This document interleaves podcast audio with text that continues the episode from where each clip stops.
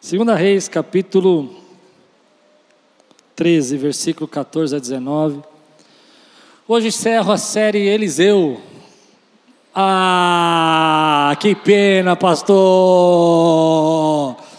Um dia eu vou ensinar vocês a fazer isso. É, foi tão legal essa série. Ó, oh, teve umas pregações. Cave foi uma benção, não foi? O Machado. Tá bom. Deus abençoe sua vida, minha irmã, porque só você fez assim para mim. Glória a Deus. Mas hoje é um texto que eu gostaria de encerrar essa série. E não queria encerrar sem pregar o fim da vida de Eliseu, o final da vida dele. Segunda Reis, capítulo 13, versículo 14 a 19, levante bem alto a sua Bíblia, estou bem atrasado hoje, né? Diga aí, essa é minha Bíblia. Eu sou o que ela diz que eu sou. Eu tenho o que ela diz que eu tenho. Eu posso o que ela diz que eu posso. Abrirei meu coração. Deixarei a palavra de Deus entrar e nunca mais serei. Amém. Amém. Eu só esqueci que nós estamos um propósito novo aqui, eu tinha que ter explicado para a igreja. Falei dos 21 dias, né? falei da campanha, mas tem um terceiro propósito que está começando a acontecer na igreja, e eu queria que vocês participassem. Nós vamos evangelizar duas mil pessoas em um ano. Quem está dentro aí, diga amém. E eu vou explicar como é que nós vamos fazer isso. É possível evangelizar duas mil pessoas em um ano? É. Nós vamos evangelizar assim. Nós temos 43 ligas aqui. Só cadê os líderes de liga? Levante a mão aqui, ó. Tem dois aqui, tem ali, tem ali, ó, na câmera. Aqui bancada ali atrás, Elias, né? A Bruna. Eu não enxergo aqui, não sei se é o Andrezinho, mas eu vou na fé. É? Acertei? Faz assim para mim. Eu estou vendo cinco dedos aí, mas deve ser ele mesmo. Tudo bem. Ah, eu preciso trocar de óculos urgente. Bom, nós vamos fazer assim. Nós temos 43 ligas, faz a conta comigo. São 12 meses no ano, certo? Multiplica 43 por 12, dá quanto? Vocês não sabem, mas eu já sei, porque eu fiz o primeiro culto. 516. 516 é, visitas, né? 43 vezes 12. Uma vez por mês, as nossas ligas vão fazer um culto de ação de graça na casa de alguém. Você pode escolher um líder, você pode, mesmo que você não faça parte de líder, se você abrir sua casa e chamar os seus parentes, vizinhos, nós vamos lá uma vez só por mês, uma vez só. Nós vamos na sua casa uma vez só. Né? Não é toda hora. Não é para acostumar. Uma vez só. Você reúne a família. Se cada casa tiver quatro pessoas ali não crentes, quatro, só quatro. Tem casa que vai ter dez, mas vamos pensar quatro. Amém? Faz aí, 516 vezes quatro. Faço para vocês, 2064. Eu sou ótimo de matemática. Não, na verdade é o primeiro culto, eles fizeram essas contas todas. 2064. Então nós vamos fazer o seguinte: ó, deu certo? Não deu 2000?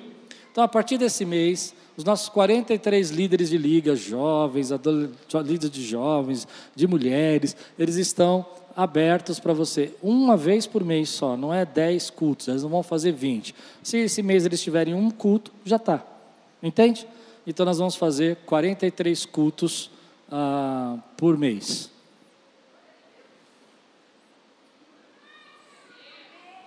Obrigado, minha irmã.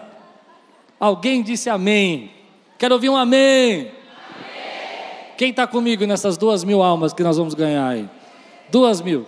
Então o que eles vão fazer? Vão ter as ligas normais e eles vão estar fazendo uma visita, um culto de ação de graça. O culto vai ser muito simples, com dois cânticos, um testemunho, uma oração, uma pregação, bora para casa, faz o apelo e deixa Deus fazer a obra. Muito simples. Eu creio que Deus vai usar a vida deles poderosamente e, e o apóstolo Gustavo falou, né, que a gente tem que acreditar. Então, se você também não faz parte de liga, mas quer abrir sua casa ou quer ter um culto de ação de graça lá, desde que você chame sua família que não é crente, aquela tia que te persegue, aquele cunhado que fala mal de você, é eles que nós queremos, porque Deus diz na Sua palavra que Ele escolhe as coisas loucas desse mundo para envergonhar, sabe? Geralmente quem se converte é o que mais fala mal de crente, então chama ele também, que é benção. Deus vai fazer algo na vida dele. Amém, queridos? Começamos esse mês. Quantos aqui querem um culto de ação de graça na sua casa? Levante a mão. Mil pessoas, vai passar das duas mil. Está levantando mais a mão, tem mais gente levantando a mão. Eu vou conseguir, você vai ver. Tudo quanto fizer? É isso aí. Agora tem que fazer valer essa frase. Amém? Abre lá sua casa que eles vão lá, mas não é para você o culto, irmão. Não é culto pastoral, é evangelístico. Né? Ah, eu queria que vocês viessem aqui, que eu tenho muitos problemas para contar para vocês. Não, não, nós vamos preservar. Vamos lá. 2 Reis, capítulo 13, versículo 14 a 19.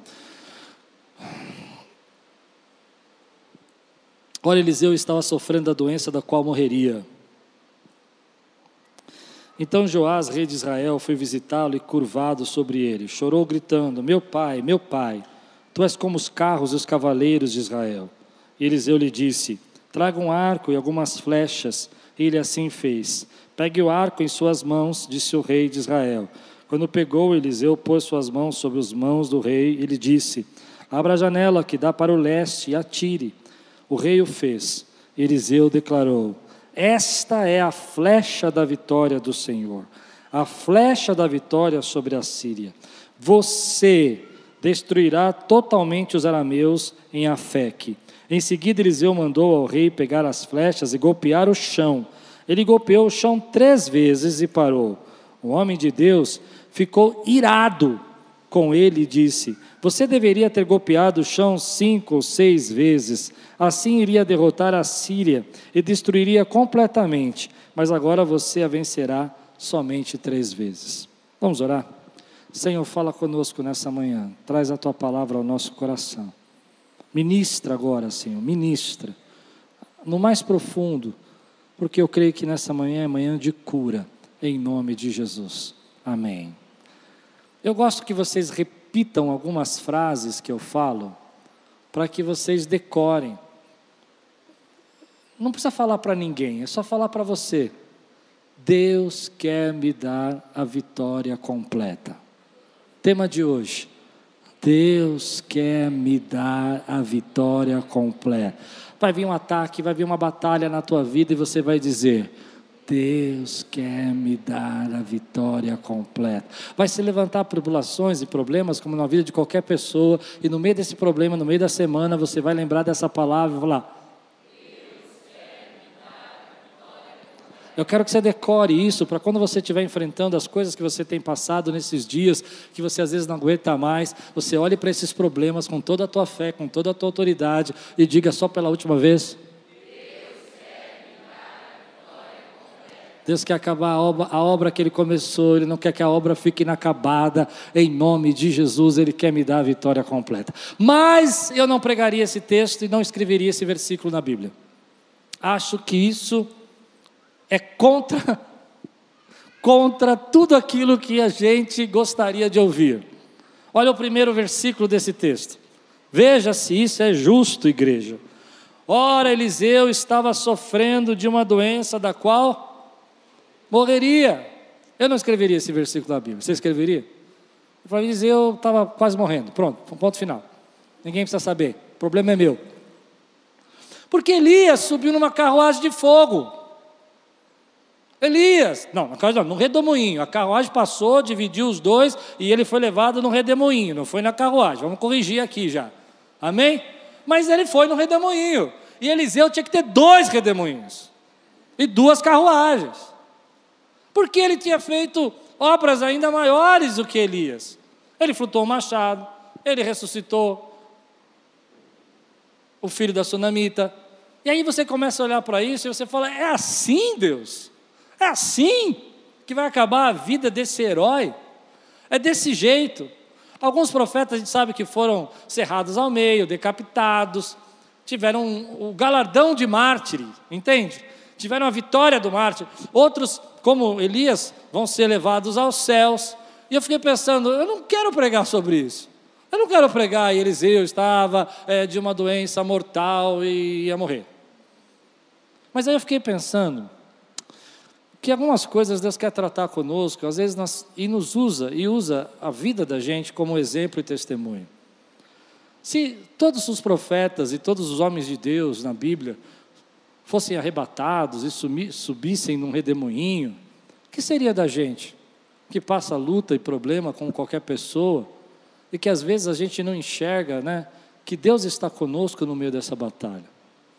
O que seria de nós quando a gente enfrenta algumas lutas, apegado com Deus, buscando a Deus, clamando por Deus, e de repente a gente passa pelo vale da sombra da morte, e a gente fala: Meu Deus, mas por que que isso aconteceu?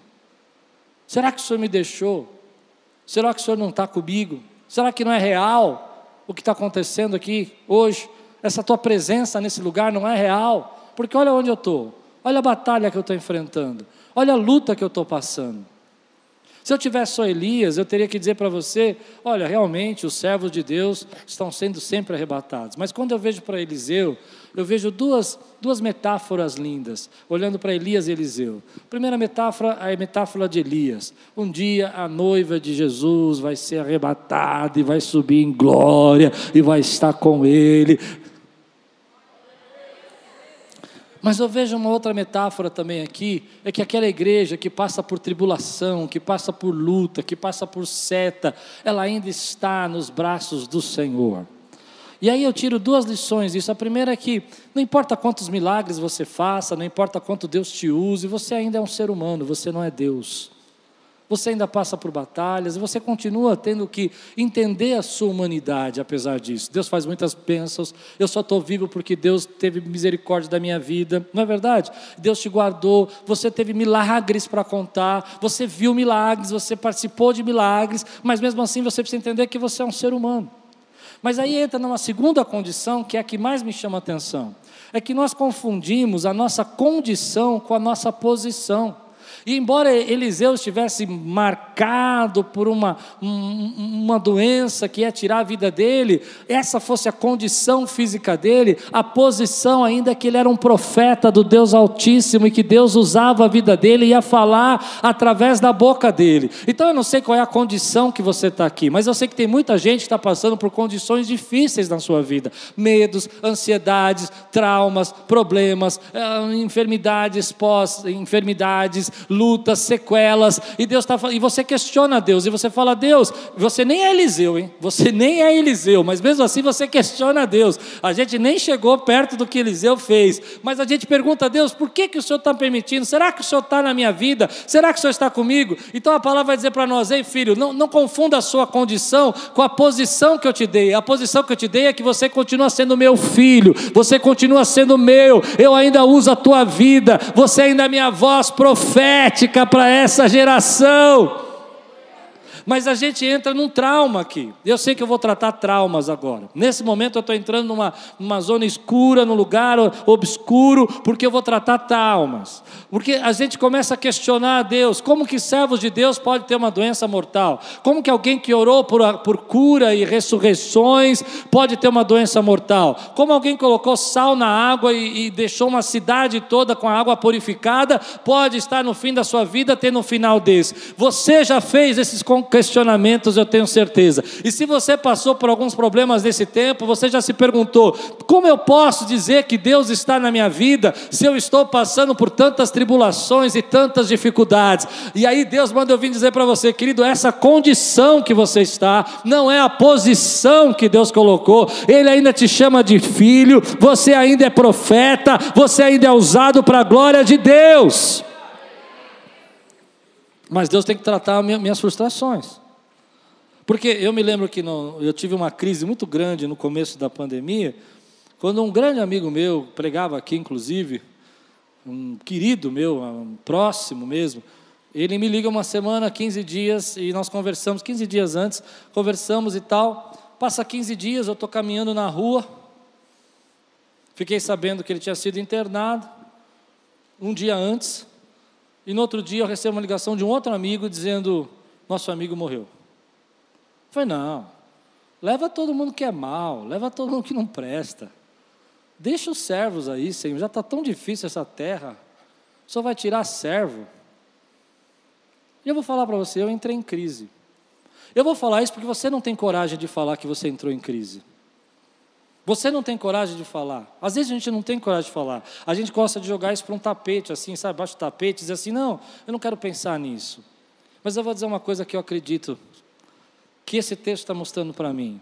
Eliseu é uma pregação, Elias é outra pregação. A pregação de Elias é o arrebatamento da igreja. A pregação de Eliseu, o sacrifício sou eu. O sacrifício é você. Até onde você vai com o Senhor? Até onde você continua profetizando e buscando e adorando, mesmo quando as coisas não são da maneira como você pensa que é?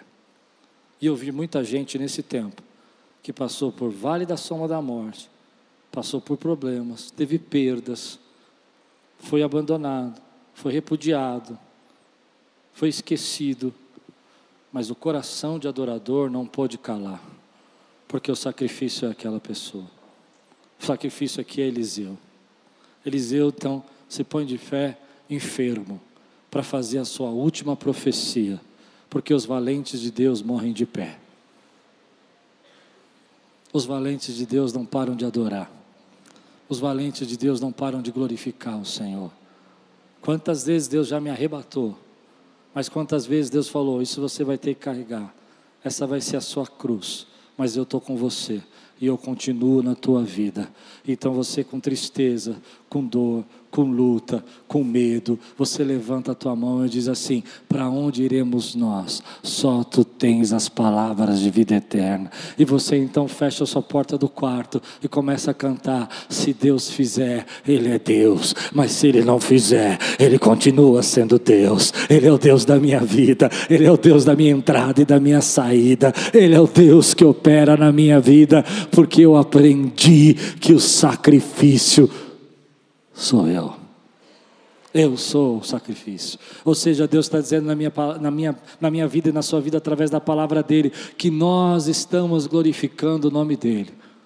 Muito mais do que quando somos arrebatados, mas quando no meio da tribulação continuamos adorando. E eu quero saber se tem alguém aqui que consegue adorar na tribulação. Se você consegue adorar na tribulação, levanta a tua mão hoje e fala: nada pode calar a minha voz profética, nada pode me separar. Deus quer curar você hoje, porque eu sei, meu irmão, que existe uma geração de pessoas que passaram por isso, que estão frustradas, elas não estão abandonando Deus, elas não estão deixando Deus de lado, mas elas estão frustradas porque algumas coisas não acontecem. E eu vou repetir: e nós nem somos Eliseu, mas nós ficamos frustrados. Por que, Deus me deixou agora? Por que, Ele permitiu que eu passasse por isso? Por que, que tem gente que chega para mim e fala assim: eu, eu, eu, fui tomar uma injeção essa semana e, e, duas enfermeiras me atenderam e falaram assim: nós trabalhávamos lá no meio dos negócios, do, do, não vou falar que senão cai a live, né?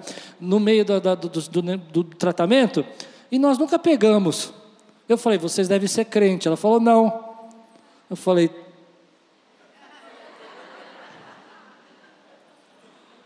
falei, glória a Deus! Glória a Deus! E as duas falaram: Olha, nós não, não tivemos nada, não. Estávamos lá no meio da UTI, lá, não tivemos nada. Eu falei, eu olhei para o céu e falei,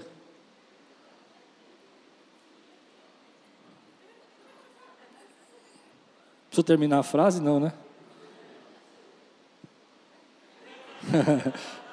Eu quase falei, estamos juntos, Senhor.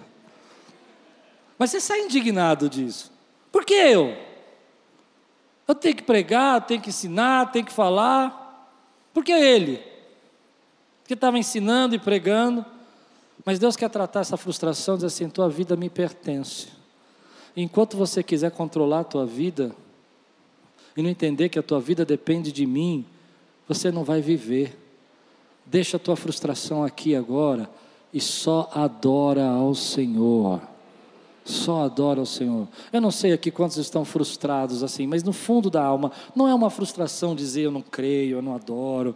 É dizer assim, Senhor. Acho que dá para entender, né? Eu queria traduzir isso com palavra, mas eu acho que essa frustração não tem palavra. É uma frustração de silenciosa. Hoje Deus quer liberar essa igreja dessa frustração. Deus quer curar vocês assim, ei, você está pronto para ser o sacrifício? Quem está pronto para ser o sacrifício, levante sua mão aqui e diga assim: o sacrifício sou eu. Eu não sei o que Deus tem para mim, mas eu confio, porque eu sei que a vontade do Senhor é boa, é boa, é perfeita, é perfeita, é agradável, é agradável, e nada vai parar a minha adoração. Então o profeta levanta, meu tempo já acabou, vocês me dão mais uns 15 minutos ou não? O profeta levanta com as mãos trêmulas, eu imagino, enfermo. Lembra que o rei chegou chorando. Pai, tu és como carros de guerra. Você sozinho, porque lembra que ele pegou aquele exército e cegou todo mundo, levou todo mundo para dentro do, do arraial do rei lá. Então o rei está falando: você é como um carro de guerra, você pega todo mundo e prende com a mão e leva. E ele começa a chorar. E o rei, e, e, e o profeta diz: então pega o arco. Pega o arco. O, o rei pega o arco. E aí tem uma cena que eu fico imaginando. O, prof, o rei pega o arco e o profeta vem com as mãos e põe as mãos sobre as mãos do rei. E diz: estica o arco, estica o arco, puxa com toda a tua força, retece o teu arco, é o que diz no, na linguagem de ontem. As mãos do profeta, as mãos do rei.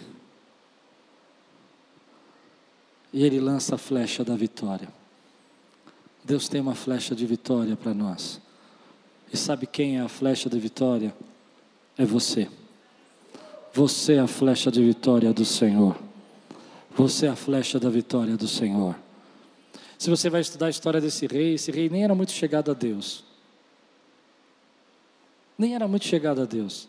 Eu tenho que correr um pouco. Ele não era nem muito chegado a Deus. Mas Deus vai dizer que ele era a flecha da vitória. Porque Israel já tinha sofrido tempo demais nas mãos dos sírios. Eu quero liberar uma palavra hoje, e quero que essa palavra se torne uma profecia. Eu não sei qual é o problema que você está enfrentando, mas você já sofreu tempo demais com esse problema. Chegou a hora da gente fazer um ato profético e declarar que você é a flecha da vitória, que vai encerrar esse ataque, essa batalha, esse cerco. Então retece o teu arco, recupera a tua força, entra no movimento e na unção de Deus nesse lugar, porque Deus quer gerar aqui uma vitória completa. Ele quer gerar aqui uma unção completa sobre tua vida, mas você precisa pegar o arco, você precisa arremessar o arco você precisa voltar a acreditar, você precisa voltar a sonhar, você precisa voltar a dizer: Deus, eu sei que o Senhor tem vitória completa para a minha vida. Você precisa arremessar essa flecha na direção que Ele está mandando, para que você possa viver o que Ele planejou para você. E aí entra num assunto complicado. Porque nós estamos cansados. Que eu mais escuto hoje é eu estou cansado. Eu estou cansado de lutar, eu estou cansado de problema, eu estou cansado de dificuldades. Eu vou falar com alguém aqui, eu não sei com quem é, mas que hoje, nessa semana, falou três vezes: Eu estou cansado disso, eu não aguento mais isso e eu não quero mais fazer isso. Eu não vou nem mais me mexer. Eu não sei com quem eu estou falando. Mas hoje eu vejo esse espírito de cansaço. E o rei, quando ele pega essa flecha, eu fiquei pensando nisso. O profeta fala: remessa a flecha. E provavelmente deveria, entenda isso, porque o profeta vai falar: se você tivesse arremessado cinco ou seis, então existia, escute, existia cinco ou seis. Porque ele não poderia arremessar uma coisa que ele não via. Se você tivesse arremessado cinco ou seis, ou talvez tivesse pego do chão e arremessado novamente, eu não sei qual é a estratégia aqui, mas existia condição de fazer. E aqui está o segredo desse texto. O rei pega e só ameaça três flechas. Deus quer entregar a vitória completa. Tem o arco, tem as flechas, tem a mão do profeta mas não tem o ânimo do rei. E para Deus entregar a vitória completa sobre sua vida, eu tenho que tratar o teu coração. Você tem o arco, você tem a flecha, mas às vezes a gente não tem a força. E se tem uma coisa que o inimigo tem roubado nesse tempo é a nossa força. Você tem dito tantas vezes que você não aguenta mais lutar. E Deus está dizendo: Ei, ainda tem algumas batalhas, cinco ou seis, mas a vitória vai ser completa na tua vida. E hoje Deus quer recuperar essa força que você perdeu. Eu creio que Deus quer nos curar de duas coisas. Primeiro, dessa frustração que eu disse onde você precisa confiar e dizer assim: meu sac o sacrifício sou eu, a vontade de Deus vai se cumprir. E a segunda coisa é voltar a tomar esse ânimo na tua vida e dizer: Senhor, eu ainda posso guerrear, eu ainda posso lutar, porque eu não vou ficar com menos do que a vitória completa que o Senhor tem para a minha vida. Eu não declaro mais que eu estou cansado, eu declaro que a, a alegria do Senhor vai ser a minha força, a minha gratidão vai me colocar de pé. Eu declaro agora que em nome de Jesus, que eu já apanhei demais nessa batalha e chegou o tempo de eu viver agora a vitória completa dessa batalha. Eu expulso em nome de Jesus, da sua mente, esse cansaço que está paralisando você espiritualmente, eu expulso dessa igreja e desse lugar, como autoridade nesse lugar, esse cansaço que está impedindo você de adorar, de meditar na palavra, sai em nome de Jesus. Aleluia! Quantas pessoas aqui, Deus tem dado à sua mão o arco, Deus tem dado na sua mão a flecha, mas você não tem o vigor, você está cansado, você está exausto, você acha que não dá mais para lutar, e Deus está dizendo para você: Eu ainda quero fazer algo na tua vida. O profeta doente, enfermo, tinha mais vigor do que o rei. Pronto, falei. O profeta doente, ficou irado. Sabe por que, que ele está irado? Porque ele entendeu que a vitória completa depende de você. Não importa o ato profético, não importa a unção que está nesse lugar, não importa o quanto Deus vai falar nessa palavra, se você não se levantar e começar a dizer, eu vou arremessar as minhas flechas, porque eu vou viver o que Deus tem para mim ainda, ainda é cedo para eu desistir, eu quero viver tudo que Deus tem para conquistar agora nesse tempo, eu vou tomar posse em nome de Jesus. Mas para isso Deus precisa arrancar o cansaço, esse cansaço mental, esse cansaço físico, esse cansaço de que gera um preguiça que você não consegue ter tempo para orar. E não entenda isso como uma crítica, porque eu também passo por isso. A gente para na frente da TV e fica, parece um zumbi. Eu não estou criticando, eu estou tratando. É verdade ou não é? E você fica ali olhando aquilo, não está nem assistindo. Você está cansado. Mas Deus tem renovo para você. Deus não quer que você arremessa três flechas, Ele quer que você arremessa cinco ou seis, porque a vitória que Ele tem para você é completa. A vitória que Ele tem para você é plano, é, é plana, é verdadeira, é inteira, integral. Mas tem muita gente aqui que precisa lutar contra isso. Então, algumas chaves aqui. Pegue aquilo que é a sua ferramenta de batalha Volte a esticá-la com toda a força e arremessar suas flechas na direção da tua vitória. Creia que você já apanhou tempo demais nesse problema e chegou o tempo de você começar um novo ciclo na tua vida. Ao invés de você apenas receber os ataques e os cercos, chegou a hora de você avançar, entrar em territórios que você não, não possuía, que você não conhecia, mas você precisa recobrar a tua força, o teu vigor. Você precisa acreditar o que Deus pode fazer na tua vida. Então deixa esse cansaço aqui e começa a declarar na tua vida: Deus tem mais para mim. E o jeito de eu conseguir é vencendo essas batalhas. Eu preciso vencer essas batalhas. Se eu não vencer essas batalhas, não existe vitória, querido, se você não quiser. Aliás, à noite escute a pregação, porque não existe vitórias se você não estiver pronto para guerrear suas batalhas. Eu não vou contar não o que eu vou falar à noite é especial. É um segredo que Deus falou comigo esse, esse ano. No final do ano passado, nós precisamos aprender a lutar as nossas batalhas. Então, o, o profeta vem e põe a mão sobre a mão dele.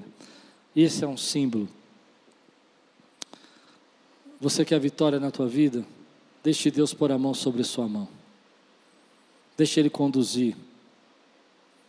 Deixe Ele ser a força que vai te ajudar a puxar o arco. Deixe Ele ser a mão que está conduzindo agora as tuas vitórias, os teus chamados. Quando a gente olha para isso, a gente percebe, querido, que às vezes nós estamos querendo arremessar o nosso ar, que a força está acabando, porque a gente não consegue. Mas quando Deus vem pôr a mão sobre a nossa mão e puxa, diz: Puxa, filho, que eu vou te levar na direção dessa flecha, porque eu tenho flecha da vitória e ela vai mais longe do que você podia imaginar. Então você começa a perceber que Deus pode fazer as vitórias que por anos você não conseguia. Mas a história vai dizer que o rei só venceu três vezes. Era para vencer por completo, mas ele só venceu três vezes.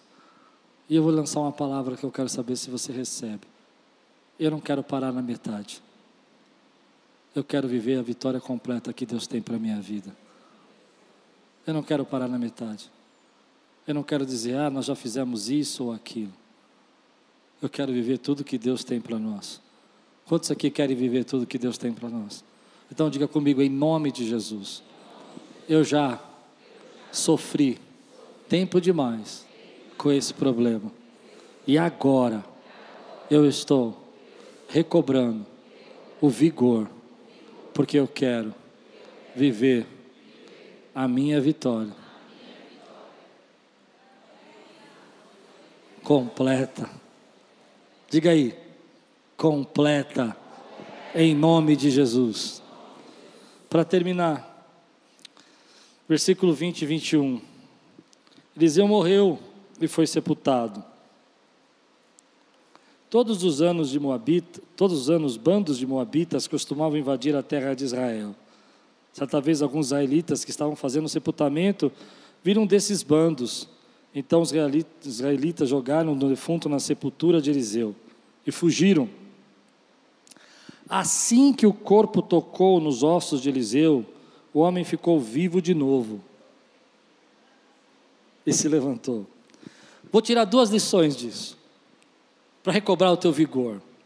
A história que Deus tem com você não é igual com todo mundo. A história que Deus quer escrever na tua vida não é igual, não adianta se comparar.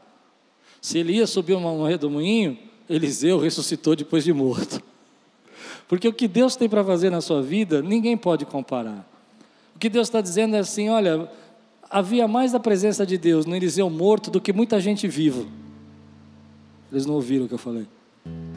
Eles não ouviram. Havia mais na presença de Deus em Eliseu morto do que muita gente viva. Então a primeira lição é essa: não se compare. Porque o que Deus tem para fazer na tua vida vai ser diferente, a tua história é diferente, seu final vai ser diferente. Eliseu morreu, mas a vida da a glória de Deus estava na vida dele. E a segunda lição aqui que esse texto me chamou é que Deus tem ressurreição, ou seja, Deus tem vitórias geracionais que vão ficar depois da tua morte. Eu sei que ninguém gosta de falar de morte, né? Eu não gosto. Eu não gosto. Eu, sei, eu aprendi isso logo no do ministério. Você fala de morte, tem gente que fala assim na igreja: ai, será que eu vou morrer? Não, ninguém. Essa semana está todo mundo proibido de morrer. Posso ouvir um amém? Ah, vocês falaram amém, né? Mas tem uma lição aqui interessante.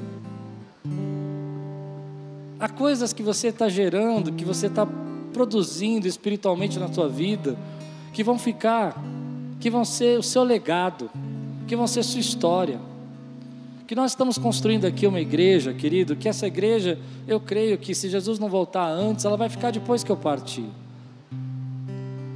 Amém? Tá bom. Nós estamos pisando hoje no legado de gente que pregou há 50 anos atrás, há 100 anos atrás, que chegaram no Brasil quando o Brasil era uma selva praticamente, e abandonaram as suas casas na Inglaterra, nos Estados Unidos e vieram para cá falar do amor de Deus. E depois que eles partiram, a palavra deles continua ressuscitando mortos. A palavra deles ainda continua ecoando e salvando vidas e transformando pessoas. Porque aquilo que Deus tem para nós é geracional. Ele transpõe a nossa geração, transpõe a nossa fase. Então, aquilo que você está semeando hoje na sua casa vai atingir os seus filhos, vai atingir seus netos e vai ressuscitar pessoas depois que você partiu, para a glória do Senhor. Vai trazer das trevas para a maravilhosa luz, vai trazer salvação para a tua casa. Mas não se compare. Não compare o que Deus tem feito na tua vida, porque a tua história é única. Enquanto uns estão sendo escritos de uma maneira, outros estão vivendo outras, e o que Deus tem para você é dele, é especial.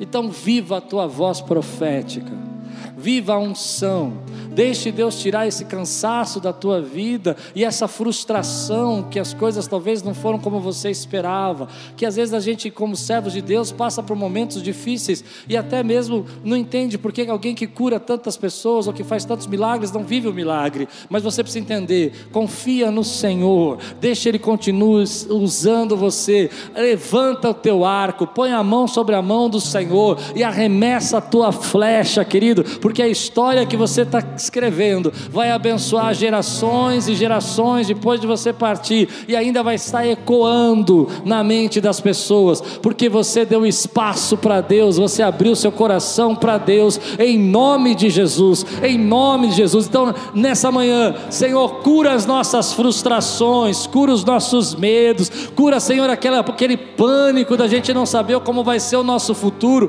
porque ninguém sabe do seu futuro, mas uma coisa nós sabemos: existe existe um Deus que guarda, que cuida e que nos ama, e que ainda que a gente não entenda, Ele vai deixar um legado, Ele vai dizer assim: olha, servos bons sofrem, mas servos bons não param de profetizar e de adorar. E se você está sofrendo e você crê que Deus está falando com você, mas ainda tem vigor na tua vida, ainda você quer viver a, a vitória completa, fica de pé no teu lugar, pega o teu arco, porque eu tenho flechas para arremessar aqui nessa manhã manhã de forma espiritual. Feche os seus olhos um pouco. Só os cansados agora. Só os cansados. Eu não sei para que, que eu preguei agora, mas Deus quer tirar esse cansaço. Você não pode arremessar duas flechas e querer vitória completa. Você precisa até o fim. Só os cansados, levante a mão os cansados, quero falar com vocês. Ponha bem alto sua mão agora, porque você vai levantar o seu arco. Diga assim: Senhor, põe a tua mão na minha mão, recobra a minha força. Agora pega teu arco, faz um sinal com ele assim: cadê o teu arco? Pega a tua flecha, ó, ó como eu estou fazendo, ó faz um ato profético, estica. Você estica muito pouco, estica de verdade, estica, estica. E diga: em nome de Jesus, Deus tem para mim vitória completa. Arremessa a tua flecha, deixa ela voar longe, solta ela. Aleluia!